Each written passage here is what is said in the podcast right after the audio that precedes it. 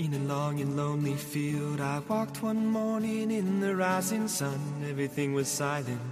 A prayer was in my heart. I wondered in other lands beyond these hills, beyond my little world. How can I bring your message and bear your light? Voluntarios con David Martínez.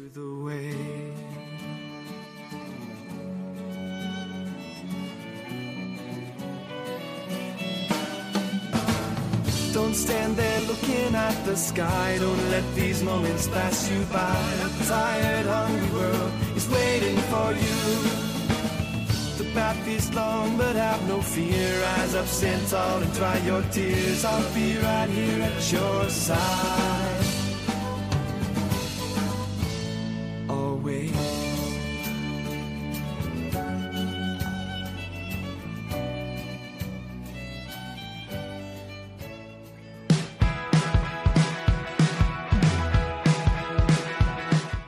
Buenas noches y bienvenidos una semana más al programa Voluntarios. Hoy es el día.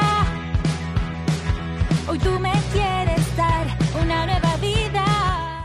Programa de los voluntarios y para los voluntarios amigos oyentes de Radio María en el que semana tras semana vamos repasando toda la actualidad, todas las novedades y esa gran labor, esa misión, esa llamada que tienen los voluntarios de Radio María de España. Comenzaremos el programa de hoy hablando con voluntarios, voluntarios de programación. Vamos a conocer a María Viana, que es la directora del programa Las Huellas de la Belleza, un programa que se ha estrenado esta temporada aquí en Radio María y ya es de los últimos programas que nos faltaban por conocer de esta, de esta temporada y que nos va a compartir su experiencia de programa, de qué trata ese programa, que recomendamos a todos nuestros oyentes escucharlo. Hoy atrás. Lo que. A continuación, como estrenamos la semana pasada, eh, vamos a seguir escuchando ese segundo episodio del curso Ven, un curso de evangelización para anunciarlo a otros y luego les explicaremos de qué tratará el tema de hoy y por qué escuchamos estos audios. Para terminar, repasamos toda la actualidad con nuestro compañero Fran Juárez, que se estrena en esta sección de redes y de actualidad. Les saluda David Martínez agradeciéndoles la atención porque comienza Voluntarios. Corazón.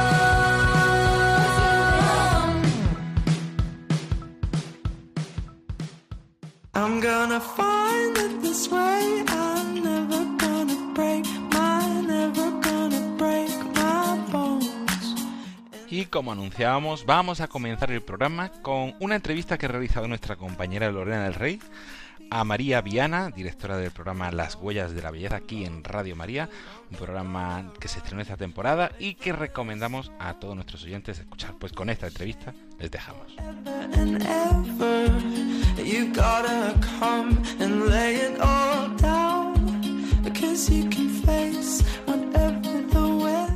Hoy tenemos con nosotros a María del Camino Viana. Muy buenas noches, ¿cómo estás? Buenas noches, Lorena. Todo bien, gracias a Dios. Con ganas de esta entrevista. Bien, bien, me alegro. Sí, hay que empezar en voluntarios, con energía. Y bueno, pues María, llevas con nosotros este curso, ¿verdad? Y bueno, ya te estamos entrevistando un poco tarde, pero, pero bueno, nunca es tarde si le dices buena, ¿no? Y cuéntanos un poco, preséntate, quién eres y, y cómo llegaste a Radio María. Pues lo que acabas de decir, soy María del Camino Viana, soy eh, historiadora del arte, soy pedagoga también, vengo de una familia numerosa de Galicia, donde he recibido la fe y donde he recibido también eh, pues este interés por mm, compartir los dones que Dios nos regala, ¿no? Cada uno desde, pues desde lo que sabe, desde lo que puede, que esto al final es la, la gran familia de Radio María, ¿no?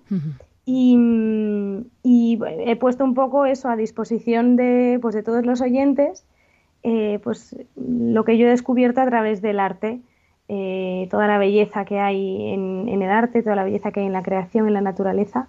Comencé con Isabel Andino, que es la directora del programa Instrumentos de Dios, que sale cada, cada 15 días los domingos, domingos alternos, con una sección que se llama Mirada de Dios, pues tratando de descifrar un poco eh, algunos cuadros, esculturas, obras de arte fundamentalmente, que muchas veces se nos explican superficialmente y viendo pues que muchos de ellos tienen un sentido catequético.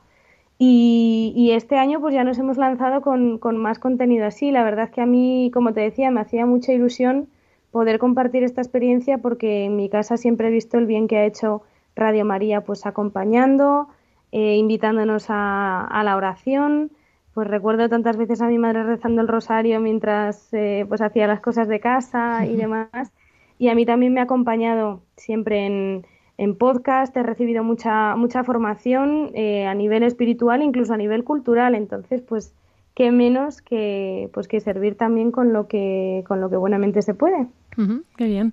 Pues claro, o sea, que lo has vivido desde siempre, claro, y luego además pues participando en programas. Y con esto, eh, claro, así empezaste tú, ¿no? La idea supongo que surgió de ahí, de colaborar con otro programa, ver que realmente había eh, contenido suficiente, ¿no? Como para otro programa completo. Y ya, pues no sé si te propondrían esto, lo propusiste tú, ¿no? Pero ya empezaste este año. Y bueno, pues cuéntanos qué tal la experiencia de, pues eso, ya llevar tú el programa y, un poco qué podemos encontrar, ¿no? Cuando escuchamos tu programa, qué contenidos, qué, qué secciones tienes o, qué, vamos a ver.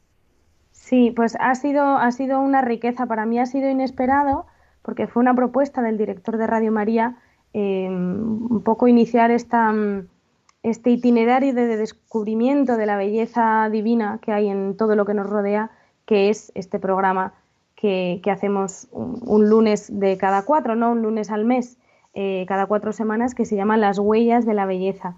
Este es el programa que ya pues, está un poco bajo mi dirección y con el que cuento con la ayuda inestimable de otra mm, historiadora del arte, archivera y artista también, que se llama Sofía Gómez Robisco, también voluntaria de Radio María de, larga trayectoria. Y, pues un equipo fantástico que lo, que lo que trata es justamente de hacer esta propuesta de descubrimiento de, la belleza que hay, no solo en el arte, que también, sino pues en la naturaleza, en, el, cuerpo humano. Hicimos un programa fantástico que está en el podcast de, de Radio María en la web acerca de la belleza del cuerpo, la belleza de la familia, ¿no? Muchas cosas en las que pues muchas veces no nos fijamos y que tienen en sí una belleza que nos acerca a Dios y que nos alimenta la fe realmente, ¿no? Porque al final Dios es un poco como un artista y nos ha regalado esta vía de la belleza, que le llaman vía pulcritudinis, que es un poco un instrumento privilegiado para descubrirlo a Él, ¿no? Decía Juan Pablo II que, que la belleza es, eh, el misterio y la llamada a lo trascendente. Entonces lo que buscamos hacer en este programa es justamente ir traduciendo de esa belleza de las formas, de esa belleza que muchas veces no percibimos, a lo que hay detrás, a toda la, catequesis y la profundidad que hay detrás de, obras, de disciplinas. Y como hemos estructurado un poquito el programa que me preguntabas, Lorena, pues mira, tenemos una primera parte donde eh, hacemos una, una, entrevista, un diálogo, compartimos pues con un artista o con un experto del tema que, pues, que se establece cada día, ¿no? Entonces, a esta sección le hemos llamado testigos de la belleza justamente porque es esa vivencia en primera persona de que Dios todo lo hace bien y todo lo hace bello. Entonces hemos tenido, pues, eh, a, por ejemplo, Raúl Berzosa, pintor muy reconocido, hemos tenido a Javier Viver, escultor, hemos tenido a Blanca Castilla, que es experta en antropología, hablando de una forma preciosa de lo que es la familia como Trinidad en la Tierra. Bueno, invitados que la verdad es un privilegio poder contar con ellos porque yo aprendo muchísimo y los oyentes luego cuando nos mandan los mensajes pues vemos que también les, les aporta mucho, ¿no? Luego tenemos una segunda sección que se llama justamente Via Pulcritudinis, que para que nadie se asuste del nombre en latín, significa justamente esto, la vía de la belleza. Y tratamos de ofrecer algunas claves de cómo contemplar mejor, porque a veces tenemos un ritmo de vida tan frenético, no voy, vengo el móvil por aquí, por allá, distrayendo la atención, tenemos mil cosas y no nos paramos a contemplar. Y cuando nos paramos no sabemos muy bien, pues, ¿y ahora qué hay que hacer? Eh, pienso algo, yo, no he estudiado arte, yo no, no soy experto en botánica, ¿cómo voy a contemplar la naturaleza? Bueno, pues ofrecemos algunas claves, eh, como digo, para aprender pues eso, a, descubrir un poquito más eh, los planos, los colores, el significado de los colores, el significado de tal o cual parte del cuerpo en la escritura, a través de documentos de la iglesia. ¿no? Es un poco ir traduciendo para pues para ayudarnos a contemplar. Y luego en la última sección que lleva Sofía Gómez Robisco, eh, pues eh, se ofrecen como ejercicios prácticos de contemplación sobre ese tema a través de recomendaciones de películas, de libros. Tiene un repertorio impresionante, o sea que siempre es una riqueza escucharla y seguir sus recomendaciones. Y los oyentes que, que nos siguen, pues saben que realmente sí, ella ofrece eh, pues también claves de lectura y es un gustazo después pues ver tal película o leer tal libro o ir a visitar tal exposición ya con las claves de Sofía porque ya te da una mirada nueva. Claro, claro, claro. Y, bueno, dices, decías, ¿no? Que Dios es un poco un artista, no, es totalmente, ¿no? Un artista. O sea, al final ha creado todo, claro, es que es eh, el poder traducir todo esto, ¿no? En el lenguaje humano y luego eso, explicarlo a los demás, pues bueno, yo creo que es algo que es, vamos, un programa muy recomendable y que espero que nuestros oyentes, si no lo conocían, pues que ahora se animen a, escucharlo. Eh, ¿Cuándo podemos escucharlo en concreto? ¿Cuándo se, eh, en general así, no? Es, decías que era un domingo al mes, cada dos. Un, un lunes, un lunes cada cuatro semanas. Lo que pasa es que ahí nos hemos liado un poco, Lorena, porque yo, yo en Radio María estoy en, en muchas cosas, gracias a Dios. ¡Ah, qué bien! estoy en Instrumentos de Dios, que es los domingos. Mm, estoy en Ojos para Ver, que es todos los martes, y yo participo también de vez en cuando. Pero el programa pues, que traemos hoy y que recomendamos hoy es un lunes de cada cuatro. Entonces, la próxima edición eh, mm, pues será el 10 de julio y así cada cuatro semanas. De todos modos, están en formato podcast en la web de Radio María y es un material muy, muy bueno y, de verdad que, y no lo digo por mí, lo digo porque hemos tenido, gracias a Dios, invitados de lujo y que nos han hablado de su experiencia de, encuentro eh, con esta belleza que transforma, ¿no? Un elenco de lujo. O sea que, los que se hayan perdido o se incorporen ahora a las huellas de la belleza lo encontrarán también en la web y los que se animen siempre es mejor escucharlo en directo cuando sale pues los lunes a las 9 de la noche, uno de cada cuatro lunes. Eso está muy bien, 9 de la noche hora peninsular, pues en la misma franja horaria que este programa, así que genial. Y, bueno, María, ya veo que estás pluriempleada aquí en Radio María, así que si no acabas harta de nosotros está muy bien. No, no, es una riqueza, es un... a mí me hace mucho bien también. y, y, claro, de este año, pues bueno, como decías, has tenido como programas muy especiales. Yo recuerdo uno, pero bueno, luego ahora tú me dices cuál te ha tocado así más, ¿no? Pero uno, eh, como estamos también en redes sociales, ¿no? Y compartiendo, que compartías... Eh, un músico en directo vino aquí a tocar, eh, ¿no? sí, sí, sí. Que eso fue espectacular. Sí, fue uno de los, de los grandes momentos. No, no sé si decirte mi favorito porque hemos vivido momentos maravillosos en el estudio, pero ese fue muy, muy especial. Pedro Alfaro, cuando hablamos de la belleza a través de la música, no se limitó a responder preguntas. Se llevó el violonchelo a los estudios de, Radio María y, y, nos deleitó no solo con una pieza pues, conocida clásica que es el Ave María de Schubert, sino con una que él había compuesto, nos explicó toda la historia eh, y de cómo había surgido en un monasterio y fue un momento que de verdad se, se detuvo todo y, yo creo que eso llegó también al otro lado, no fue solo una vivencia en el estudio, o sea que es uno de los programas que, que a mí más me ha gustado hacer. Bueno, pues María, muchísimas gracias por compartir hoy eh, todas estas cosas que que nos has estado comentando. Y bueno, pues ya nuestros oyentes saben que te pueden encontrar en varios momentos en la semana, ¿no? Aquí en Radio María y pueden aprender un montón. También en el podcast, como decías, pues eso, que no duden, duden en buscar eh, las huellas de la belleza. Así que nada, pues María, no sé si te queda algo más que decir, algo que tú recomendarías así. Bueno, es verdad que en los programas como que se desarrolla mucho más, pero eh, si pudieras dar una, una clave, unas pistas muy breves para nuestros oyentes para descubrir ¿no? Eh, la belleza, eh, a Dios en esta belleza. Pues yo diría, fíjate, diría lo que dijo Pablo VI en, una, en un mensaje a los artistas. Al término del Concilio Vaticano II se reunió con los artistas y dijo, este mundo en que vivimos, que me las de memoria la cita. Está muy bien. Dice, este mundo en que vivimos tiene necesidad de la belleza para no caer en la desesperanza. Y para mí esto es una cita de, cabecera.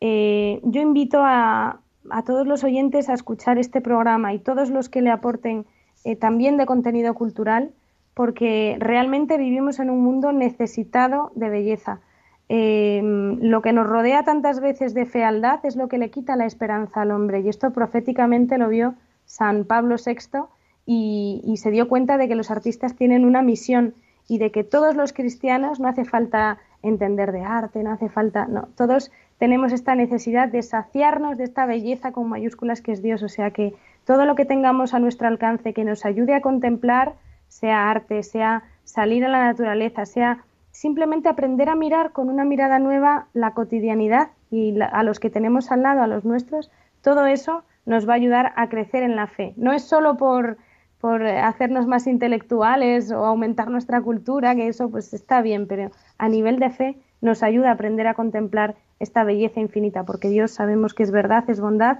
y es belleza, o sea que todo lo que nos ayude, todo, todo lo que es bello, ahí está el Señor. Muy bien dicho, María. Y bueno, pues muchas gracias por transmitirnos esta parte de, esta sabiduría, ¿no? Y, y, eso, como decimos a nuestros oyentes, un lunes de cada cuatro a las nueve de la noche, ocho en Canarias, podéis encontrar este programa, Las Huellas de la Belleza, o en el podcast. Pues muchísimas gracias, María del Camino, Viana, por habernos compartido hoy pues esta, esta entrevista y toda esta formación tan interesante. Gracias a vosotros, un abrazo grande.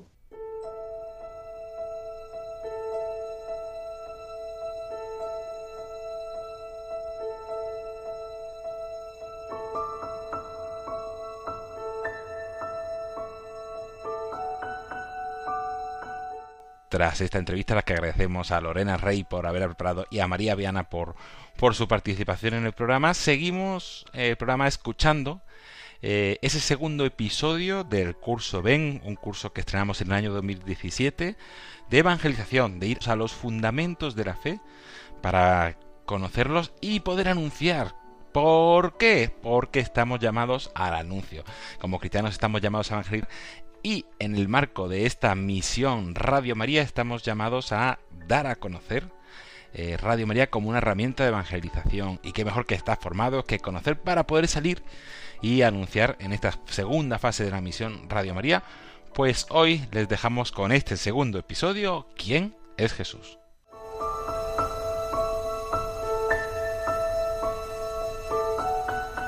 En un diccionario ruso comunista se define a Jesús como una figura mítica que nunca existió.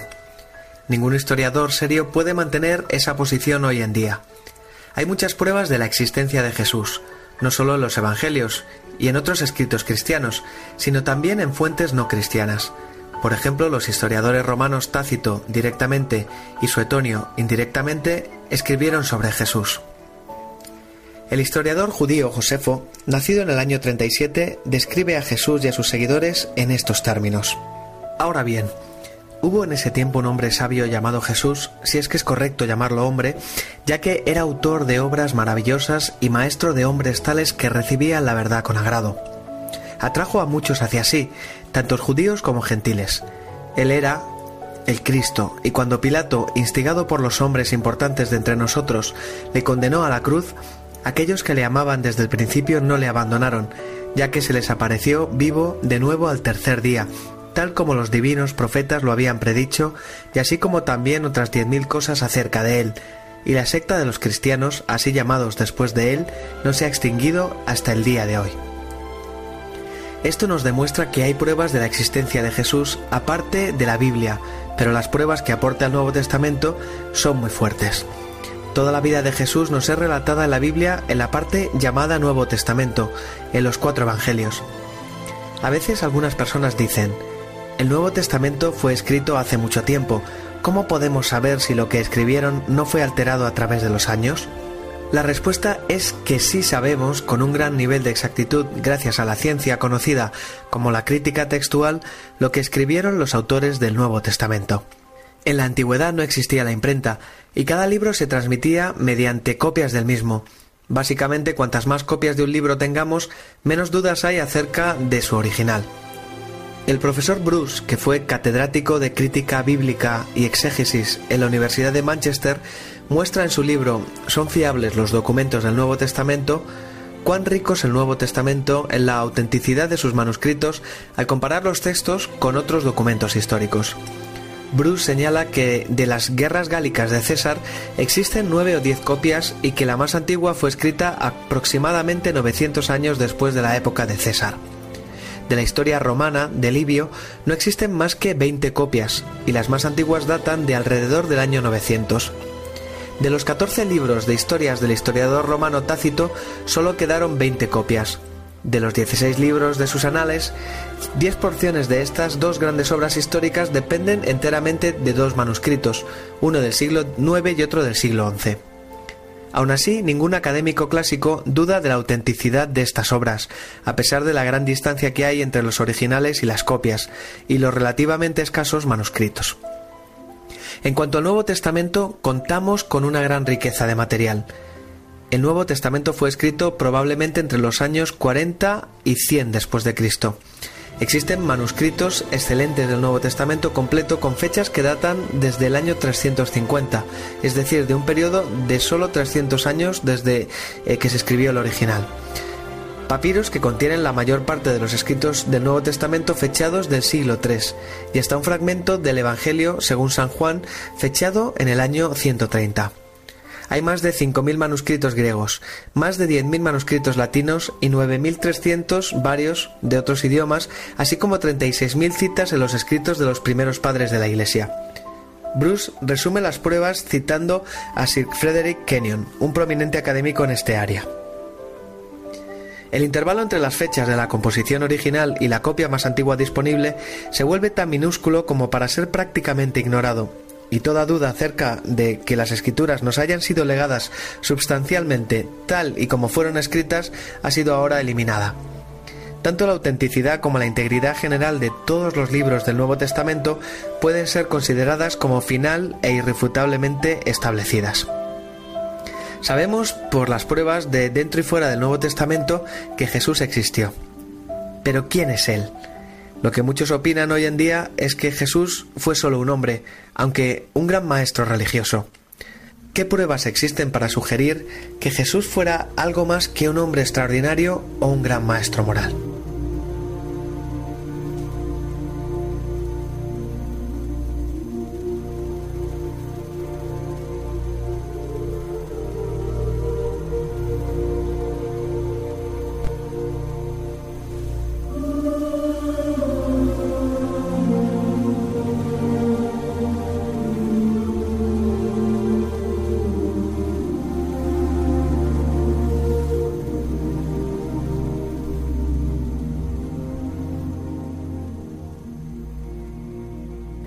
Dijo Jesús acerca de sí mismo? Algunas personas dicen, Jesús nunca dijo que fuera Dios. De hecho, es verdad que Jesús nunca anduvo diciendo, yo soy Dios. Aun así, cuando uno examina todo lo que él enseñó y declaró, queda poca duda de que él era consciente de ser un hombre cuya identidad era la de Dios. Lo que pensaba de sí mismo lo vemos a través de tres cosas. Una enseñanza centrada en sí mismo, declaraciones indirectas y declaraciones directas que hizo. Enseñanza centrada en sí mismo.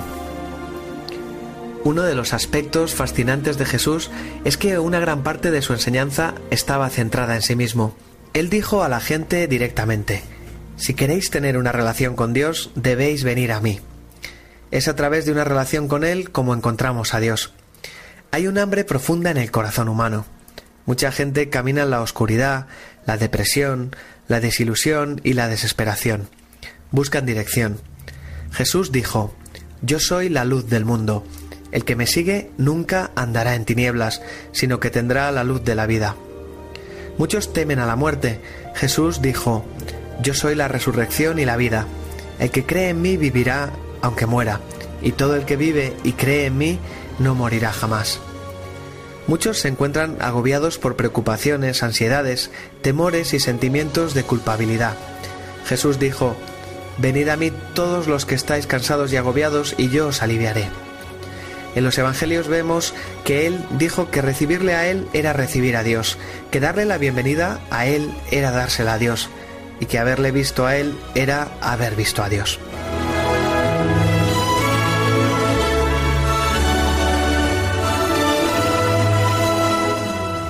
Declaraciones indirectas.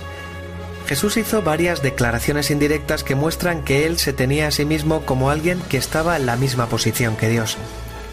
La declaración de Jesús de poder perdonar los pecados es bien conocida. Por ejemplo, en una ocasión le dijo a un paralítico, Hijo, tus pecados quedan perdonados. La reacción de los líderes religiosos fue, ¿por qué habla este así? está blasfemando. ¿Quién puede perdonar los pecados sino solo Dios? Jesús demostró que tenía la autoridad para perdonar los pecados sanando al paralítico.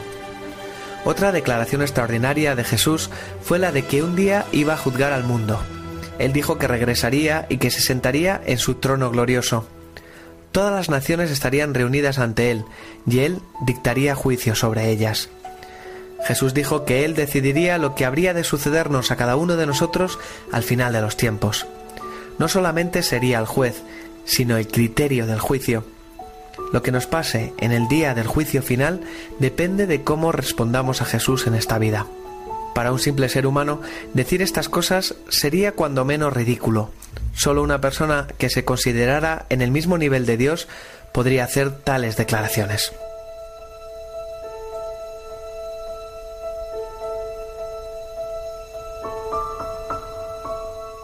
Declaraciones directas. Existen además declaraciones directas recogidas en los Evangelios. Cuando se le preguntó, ¿Eres el Cristo, el Hijo de Dios? Jesús respondió, Sí, yo soy. Y veréis al Hijo del Hombre sentado a la derecha del Todopoderoso y viniendo en las nubes del cielo. En este pasaje se describe cómo Jesús fue condenado a muerte por la afirmación que hizo de sí mismo. Una declaración equivalente a la de ser Dios era considerada blasfemia por los judíos y merecía la muerte. En una ocasión, cuando los judíos empezaron a apedrear a Jesús, él les preguntó, ¿Por qué me apedreáis? Ellos contestaron que lo apedreaban por blasfemia, porque tú, siendo hombre, te haces pasar por Dios. Es obvio que sus enemigos pensaron que eso era exactamente lo que él estaba declarando. Cuando Santo Tomás uno de sus discípulos se arrodilló ante Jesús y exclamó, Señor mío y Dios mío. Él dijo, Porque me has visto has creído, dichosos los que no han visto y sin embargo creen. Afirmaciones como esta deben ser examinadas. La gente hace todo tipo de declaraciones. El simple hecho de que una persona diga ser alguien en particular no significa que sea verdad. Muchas personas, algunas de ellas recluidas en hospitales psiquiátricos, deliran. Piensan que son Napoleón o el Papa, pero no lo son. Entonces, ¿cómo podemos verificar lo que la gente afirma? Jesús declaró ser el Hijo único de Dios, Dios hecho hombre. Hay tres posibilidades lógicas. La primera, si sus declaraciones eran falsas y él sabía que lo eran, entonces era un impostor y un malvado. La segunda es que si sus declaraciones eran falsas y él no lo sabía, estaba delirando, entonces realmente estaba loco. La tercera posibilidad es que las declaraciones fueran verdaderas. El escritor C.S. Lewis lo expresó de la siguiente manera. Un hombre como cualquier otro que diga las cosas que Jesús dijo no sería un gran moralista. O bien sería un lunático o el mismo diablo. Hay que escoger entre las dos opciones. O era y es el Hijo de Dios, o estaba completamente loco, o era un malvado.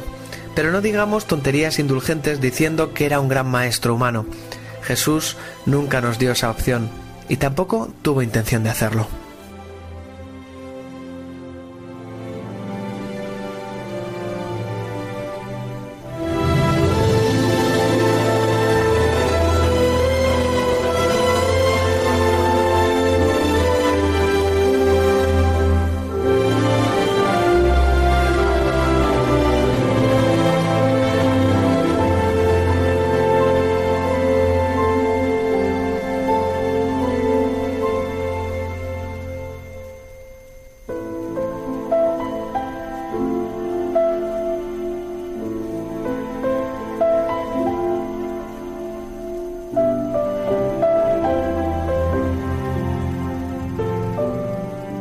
¿Qué pruebas hay para apoyar lo que Jesús dijo? Para poder determinar cuál de estas tres posibilidades es la correcta, necesitamos examinar las pruebas que tenemos acerca de su vida. Podemos ver sus enseñanzas, sus obras, el cumplimiento de las profecías acerca de él y su resurrección. En cuanto a sus enseñanzas, las enseñanzas de Jesús son ampliamente reconocidas como las más grandiosas que hayan existido. Son el fundamento de la civilización del mundo occidental, Muchas de las leyes en Europa se basaron originalmente en las enseñanzas de Jesús. Estamos progresando en casi todos los campos de la ciencia y la tecnología. Viajamos más rápido y sabemos más, Y aún así, en casi dos mil años, nadie ha mejorado la enseñanza de Jesucristo. ¿Pudo tal enseñanza realmente venir de un malvado o de un demente? En cuanto a sus obras, Jesús dijo que los milagros que realizó evidenciaban en sí mismos que Él era igual a Dios. Cuando fue a una fiesta, convirtió el agua en vino, recibió el almuerzo de una persona y lo multiplicó para poder alimentar a miles. Tenía control sobre los elementos y podía hablar al viento y a las olas, y así apaciguar una tormenta. Llevó a cabo las curaciones más impresionantes, abrió los ojos a los ciegos, hizo oír y hablar a sordos y a mudos, hizo andar a paralíticos. Cuando visitó un hospital, un hombre que había sido inválido durante 38 años pudo levantarse de su camilla y caminar. Liberó a personas de las fuerzas malignas que habían dominado sus vidas. En ocasiones hasta resucitó a aquellos que habían muerto. Sin embargo, no fueron solo sus milagros los que hicieron que su obra fuera impresionante. Fue su amor, especialmente por aquellos que no eran amados, como los leprosos y las prostitutas. Sobre todo fue su amor demostrado en la cruz. Cuando le torturaron y le clavaron en la cruz, dijo, Padre, perdónalos porque no saben lo que hacen. ¿Acaso puede pensarse que estas sean las actividades de un hombre malvado o trastornado? También podemos ver su carácter. El carácter de Jesús ha impresionado a millones que no se considerarían a sí mismo como creyentes. He aquí un hombre que ejemplifica el altruismo supremo, pero nunca la autocompasión, la humildad pero no la debilidad, el gozo pero nunca a costa de otro, la amabilidad pero no la condescendencia. Jesús era un hombre en quien ni siquiera sus enemigos podían encontrar defecto y de quien sus amigos cercanos decían que no tenía pecado. Seguro que nadie podría sugerir que un hombre con un carácter así fuera malvado o un perturbado.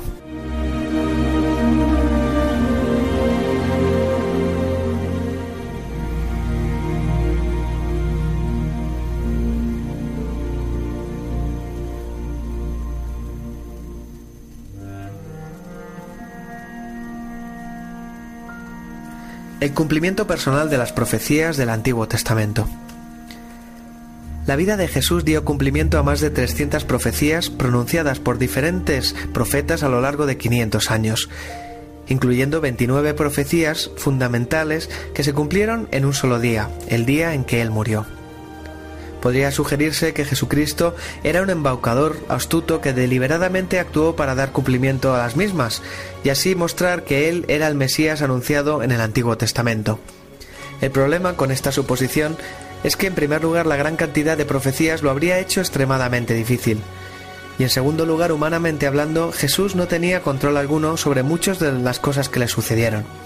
Por ejemplo, la forma exacta en que murió fue predicha en el Antiguo Testamento, en Isaías 53, el lugar para su sepultura también, y aun el lugar de su nacimiento, en Malaquías capítulo 5. Es el único hombre en la historia cuyo nacimiento y muerte nos consta documentalmente que fuera predicha con cientos de años de antelación. Hemos de hablar también de su resurrección.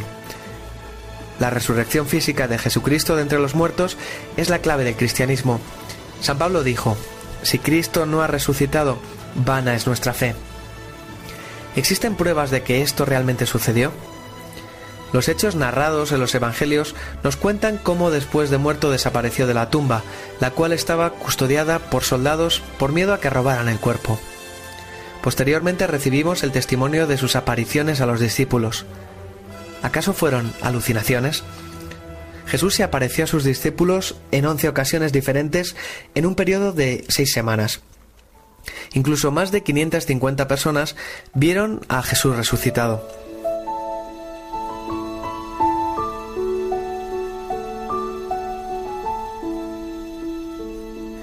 El hecho de que Jesús resucitara de entre los muertos tuvo, como era de esperarse, un impacto drástico en el mundo. La Iglesia nació y creció a pasos agigantados. Como dice Michael Green, un escritor de muchas obras académicas muy populares, la Iglesia, empezando con un puñado de pescadores sin estudios y cobradores de impuestos, arrasó a través de todo el mundo conocido en los siguientes 300 años. Es una historia asombrosa de revolución pacífica que no tiene paralelo en la historia del mundo.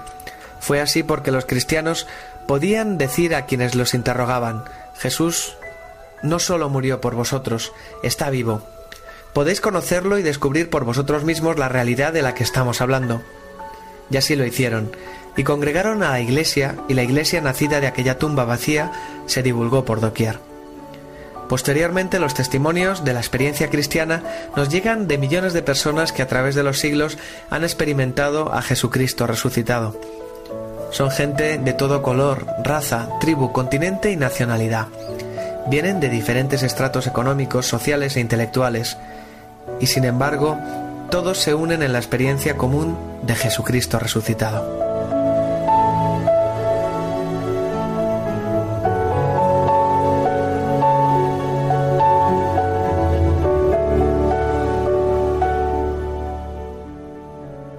Concluyendo, no solo millones de cristianos en todo el mundo están experimentando una relación con el Jesucristo resucitado. Como nos dice C.S. Luis resumiéndolo de esta manera. Nos enfrentamos con una alternativa alarmante. O bien el hombre de quien hablamos era y es exactamente lo que decía, o era un lunático o algo peor.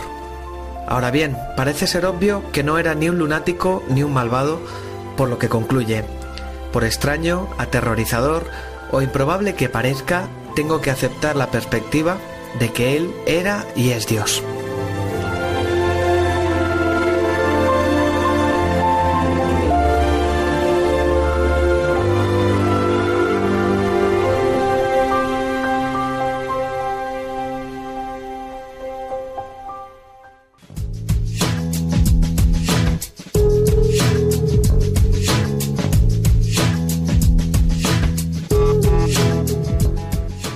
Ben. Explora el significado de la vida.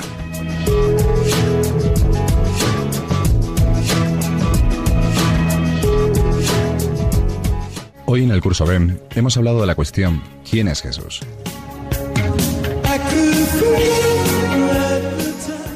El punto de partida necesario era saber si realmente existió.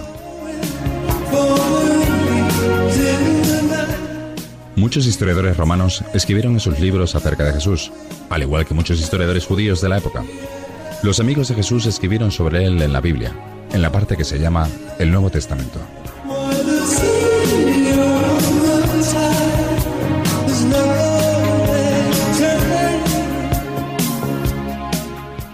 Expertos del mundo de la historiografía han llegado a la conclusión de que la Biblia es el libro mejor y más exactamente conservado de todos los libros de la antigüedad. Puesto que tanta gente ha escrito acerca de su vida, podemos estar seguros de que Jesús existió.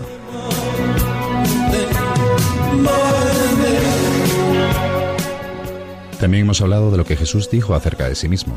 Él dijo que era el Hijo de Dios y que tenía autoridad para perdonar los pecados.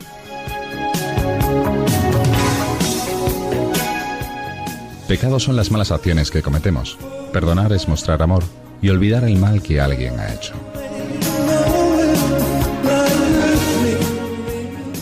Solo Dios puede perdonar los pecados. Así que cuando Jesús dijo que podía hacerlo, la gente entendió que quería decir que Él era Dios.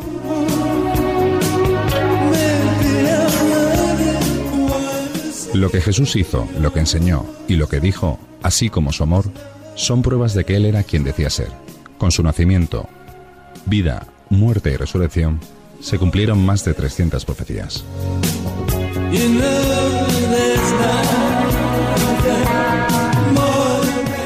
Jesús murió, pero resucitó de entre los muertos. Esto muestra que Jesús venció la muerte y tenía el favor de Dios. Él dijo que era el Hijo de Dios y podía perdonar los pecados.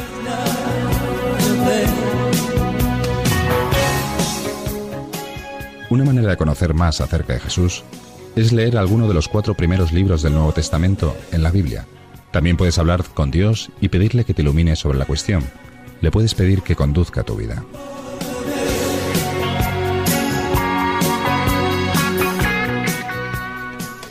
Voy a decir una oración.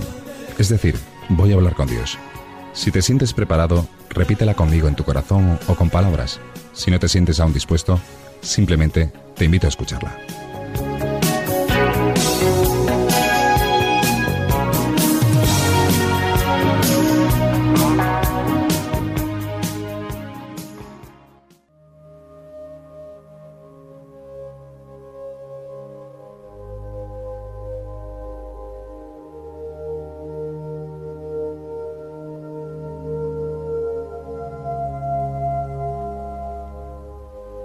Dios, te doy gracias por todas las pruebas que has dejado de la existencia de Jesús.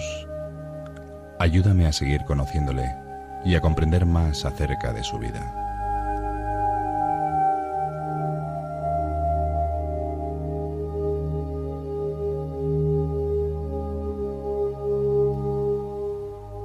Gracias porque me amaste tanto que enviaste a Jesús a la tierra. Ayúdame a descubrir siempre más acerca de Jesús.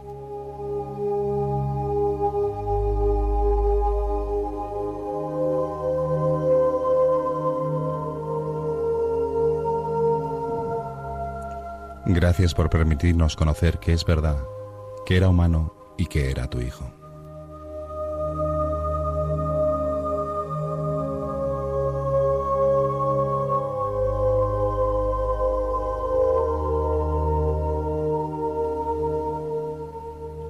Te pido perdón por las cosas que he hecho mal en mi vida y renuncio a todo aquello que sé que no está bien.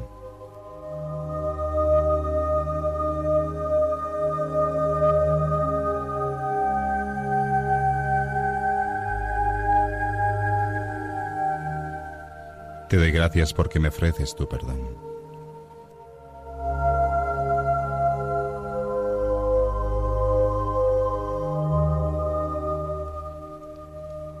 Guíame con tu amor y enséñame a llenarme de ti todos los días.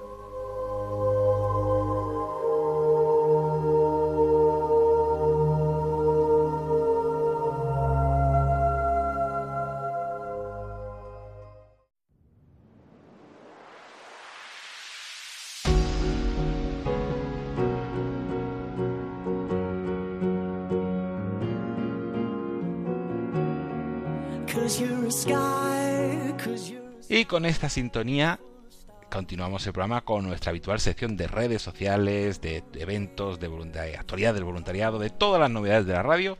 Hoy nos las trae, estrenándose en esta sección que nos acompañará durante el verano, nuestro compañero Fran Juárez.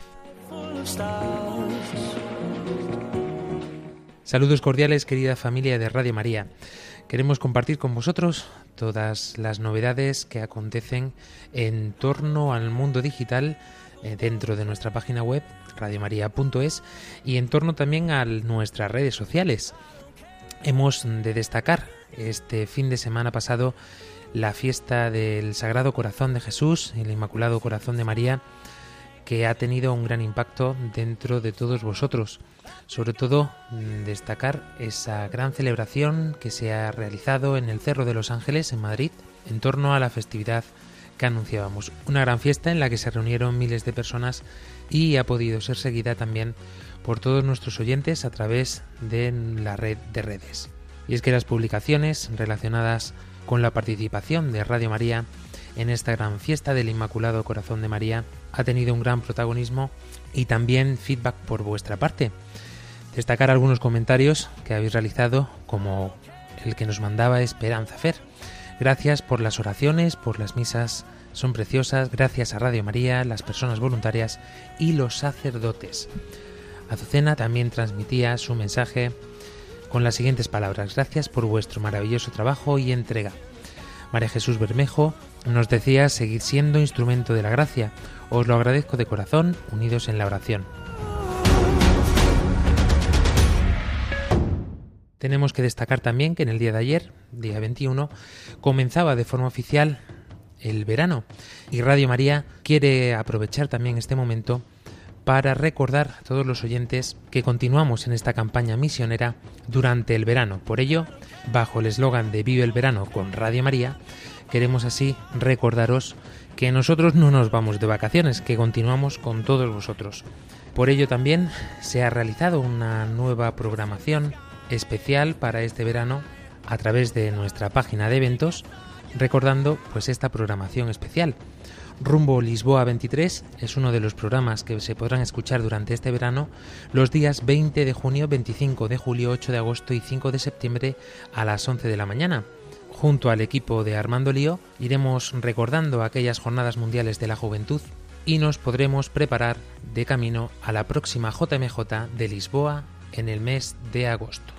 Asimismo anunciamos que de lunes a viernes a partir del próximo día 26 en lugar del programa Entre Amigos, podremos escuchar Misioneros de Ciencia y Fe con Marta Sanz, una serie de reposiciones del programa de Marta Sanz en el que su directora ha entrevistado a profesionales de la ciencia, especialmente del ámbito médico, que nos cuentan cómo conjugan la labor científica y profesional con su fe católica. Recordaros también la nueva iniciativa que hemos emprendido dentro de nuestras redes sociales para ayudar en la oración diaria.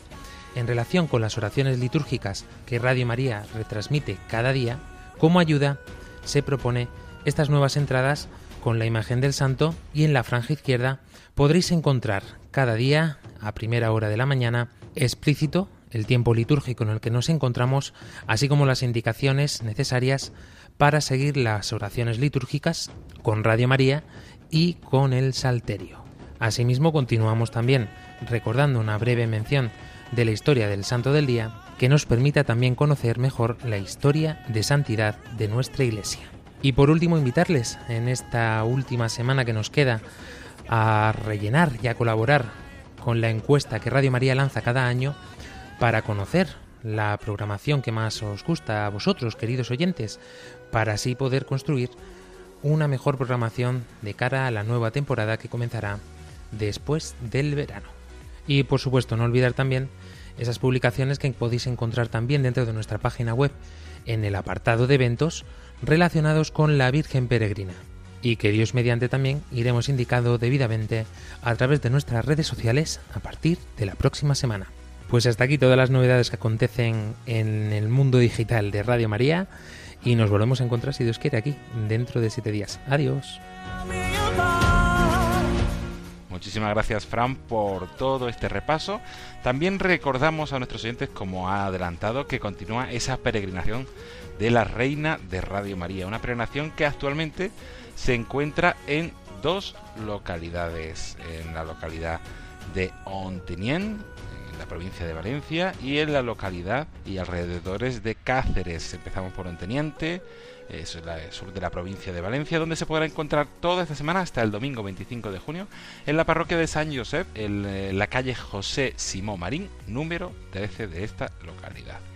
Y también se puede encontrar hasta domingo la Reina de Radio María en Cáceres. Estuvo ayer en la parroquia de San Juan Bautista, eh, hoy ha estado en la parroquia de San Pedro Alcántara. Y el domingo eh, continuará actividades por Cáceres, pero el domingo se podrá encontrar en Plasencia. Se hacen un esfuerzo de de trasladarse hasta allí y estará el domingo presente en el convento de las Madres Dominicas. A todos los que nos escuchen desde allí, desde Plasencia, les invitamos a acercarse y participar de esta peregrinación. Una peregrinación que a partir del lunes que viene se podrá encontrar en la localidad de Ciudad Rodrigo, en varios eh, parroquias y lugares de esta población como son la residencia de San José, la parroquia de San Cristóbal y la parroquia del Salvador. Y también se podrá encontrar en Gandía. Empezará la peregrinación el lunes en Palma de Gandía y seguirá desde el miércoles hasta el domingo 2 por varias iglesias, sobre todo varias capillas de playa, en la playa de Piles, en la playa de Belreguar y en la playa de Oliva. Estará también presente nuestra reina de Radio María de Peregrinación. Invitarles, como siempre, a acercarse y a profundizar un poco más en quién es Radio María, a conocer esta radio de evangelización y a poder presentar sus oraciones y peticiones a nuestra Madre.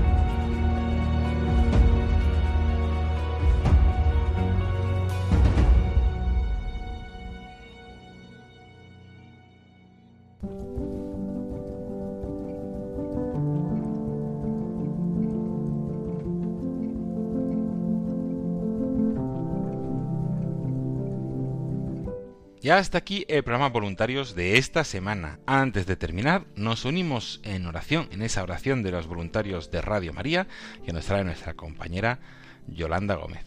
Encomendando en esta oración a todos los voluntarios, especialmente a aquellos que estéis pasando un momento de duda, de enfermedad, de soledad, pues con esta oración os queremos encomendar hoy especialmente.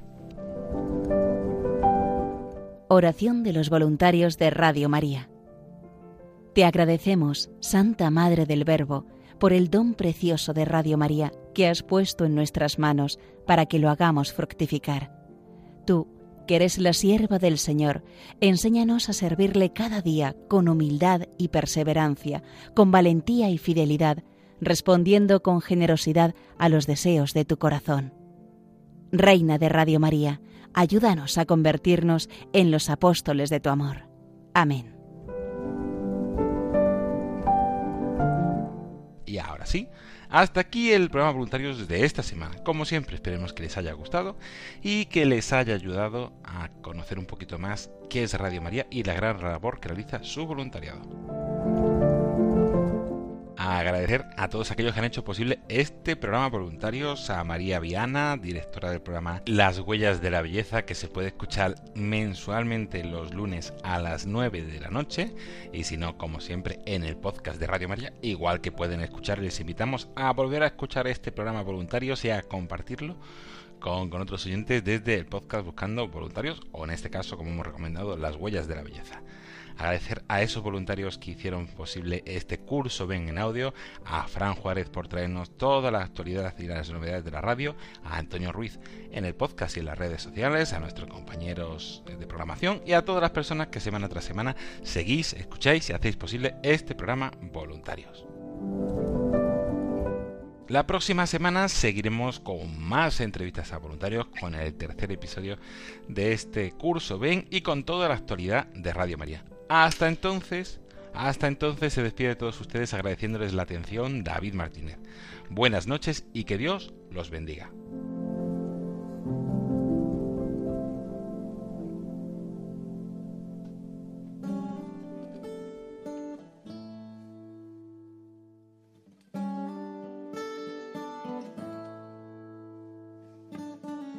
In a long and lonely field, I walked one morning in the rising sun. Everything was silent.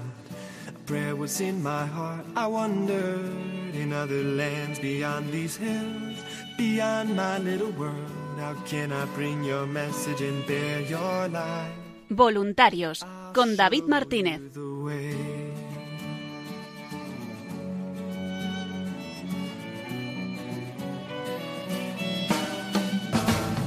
Don't stand there looking at the sky. Don't let these moments pass you by. A tired, hungry world is waiting for you. The path is long, but have no fear. Rise up, stand tall, and dry your tears. I'll be right here at your side.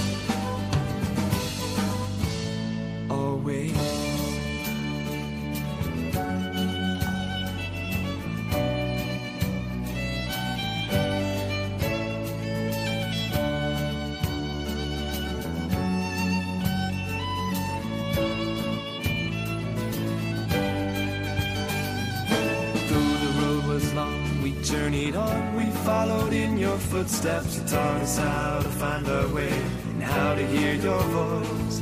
But the day was growing older and the sun began to hide, and we were tired and we feared the coming night.